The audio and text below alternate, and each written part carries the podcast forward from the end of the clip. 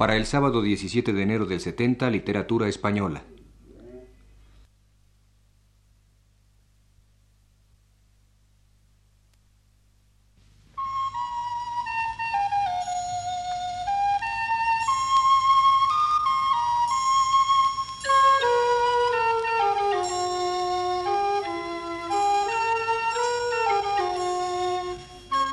Señoras y señores, muy buenas tardes.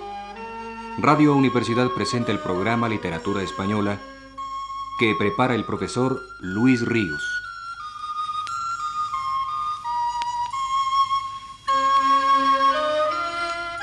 El profesor Ríos nos dice, quiero insistir hoy en la importancia que tiene la reciente publicación de una antología poética de Pedro Garfias, ordenada por Juan Rejano y editada por Alejandro Finisterre y de la que empecé a hablar la semana pasada. Me referí entonces al primer libro de poemas que publicó Garfias y que por cierto el antólogo incluye entero aquí. Su título es El ala del sur y apareció en el año de 1926, si bien los poemas que lo componen fueron escritos entre 1919 y 1923. Pasaron trece años sin que Pedro Garfias volviera a escribir poesía. Es al estallar la Guerra Civil Española cuando el poeta reanuda su labor, y entonces su poesía se desprende totalmente de aquellos vínculos ultraístas que en el primer libro se advertían para buscar una expresión más directa, urgente podría decirse, y un acento ávidamente popular, ya que el poeta quiere que su palabra sea arma de lucha también.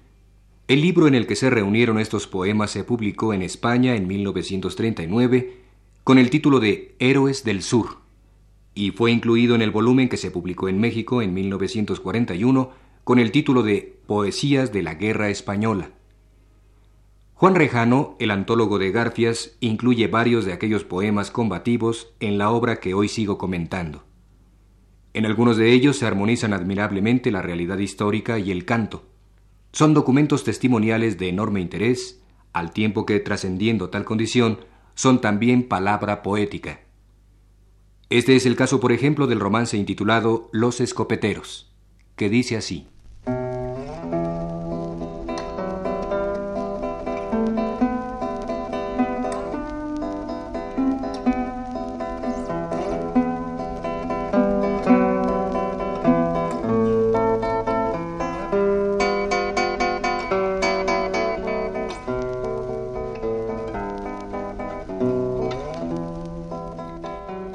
Campesino sintió disparos en la distancia. Dormía un sueño profundo de bien cumplida jornada. Se alborotaron los niños, rompió la mujer en lágrimas y un juramento rotundo volvió el silencio a la casa. A lo lejos los disparos herían la madrugada. El campesino dejó los aperos de labranza, a la tierra prometida le dio una lenta mirada y descolgó la escopeta que lleva muerte en su entraña. Con ágil mano la limpia, con mano firme la carga, con tierna mano acaricia el cañón y la culata. Ya los vecinos del pueblo la carretera cortaban con cadáveres de árboles, ya tienden las alambradas. El campesino vigila detrás de una piedra blanca, sus ojos corren el campo como liebres acosadas. A la caída del sol fue la primera batalla. Frente al cañón homicida, las escopetas de caza.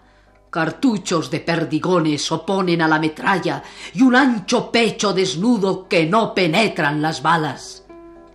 De vez en cuando a la tierra dan una lenta mirada. Héroes de la libertad, escopeteros de España.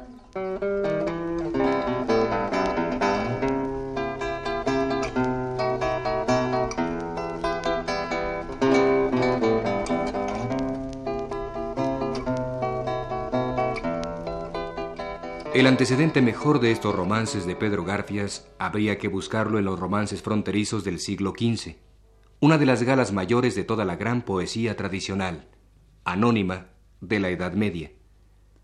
Como aquellos al tiempo que poetizan, informan, dan noticias de la conquista o la pérdida de una ciudad, de la muerte de un jefe.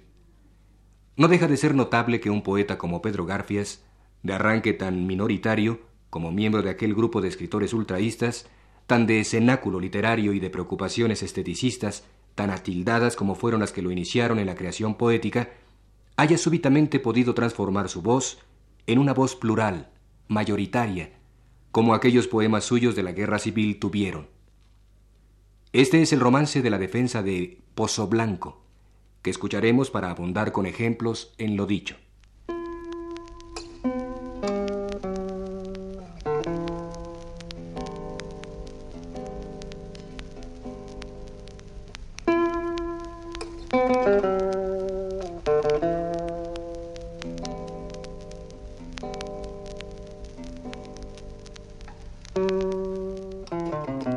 Pozo blanco, pozo blanco, no serás nunca de Queipo. Te defienden los soldados del ejército del pueblo. Ni las bombas ni los tanques quebrarán tu talle esbelto, fino junco del mejor de los aceros. En las lomas los fascistas, en lo hondo nuestros pechos, y la muerte por lo alto, y los fusiles en medio. Pozo Blanco, Pozo Blanco, no serás nunca de Queipo. Te defienden los soldados del ejército del pueblo. Granadas, fusilería, obuses del quince y medio. Muerte que vienes y vas. Yo en mi puesto. Al otro lado de España vencen nuestros compañeros. Que sepan que en este lado luchan hombres como ellos. Pozo Blanco, Pozo Blanco, no serás nunca de Queipo. Te defienden los soldados del ejército del pueblo. Vete pronto de mi vera, sueño que me rindes, sueño. Deja tranquilo mi pulso, deja mis ojos abiertos, que aunque cielo, tierra y aire se hagan pura llama y fuego, pozo blanco, pozo blanco, no serás nunca de Queipo. Te defienden los soldados del ejército del pueblo. Para ti, jefe de todos, jefe siempre de tus nervios, Pérez Salas, un saludo y un respeto. Pozo blanco, blanco y rojo, serás siempre nuestro y nuestro. Lo defienden los soldados del ejército del pueblo.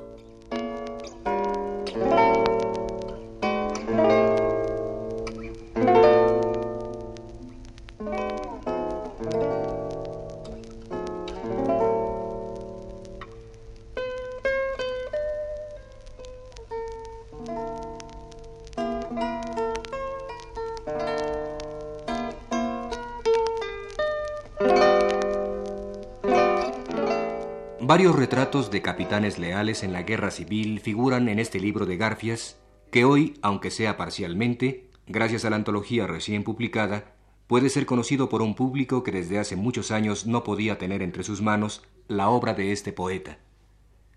Y todos esos retratos, salvo alguna excepción, hechos con motivo de su muerte. Había en el poeta combatiente como una necesidad de que esos hombres que él había visto en la plenitud de su presencia, en la acción, en la fuerza, en el mando, en el valor, en la ejemplaridad, no desaparecieran del todo, como si fuera por obra de magia, al caer definitivamente abatidos por la metralla enemiga. Da a esos poemas una especial hondura el contraste entre las virtudes que en ellos se ensalzan, virtudes esencial y ostentosamente vitales, y el hecho bruscamente consignado de su desaparición súbita y total. La fragilidad radical de la existencia del hombre, y aun del superhombre, es el fondo de cada uno de esos poemas, como este dedicado al capitán Jimeno.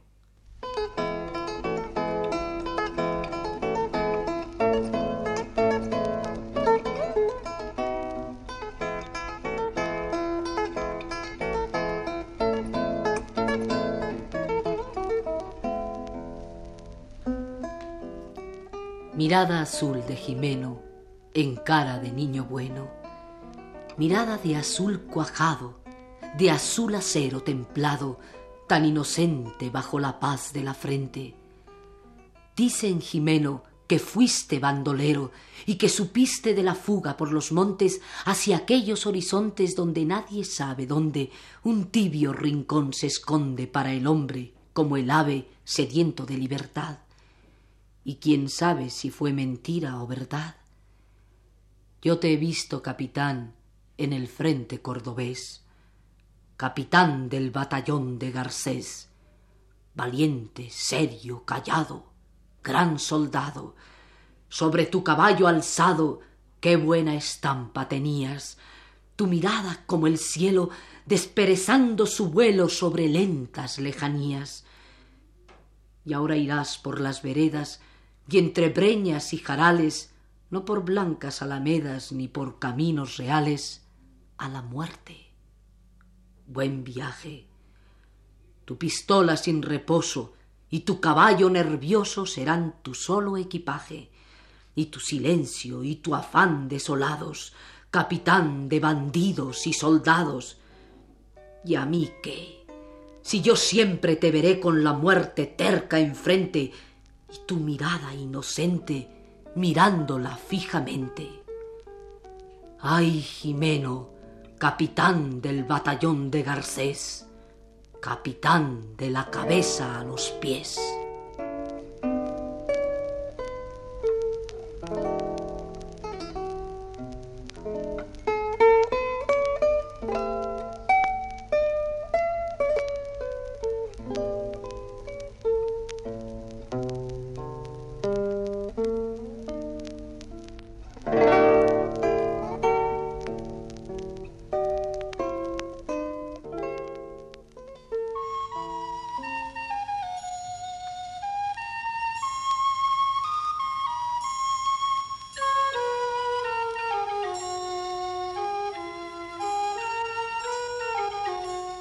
Hemos ofrecido a ustedes el programa Literatura Española, que prepara para Radio Universidad el profesor Luis Ríos.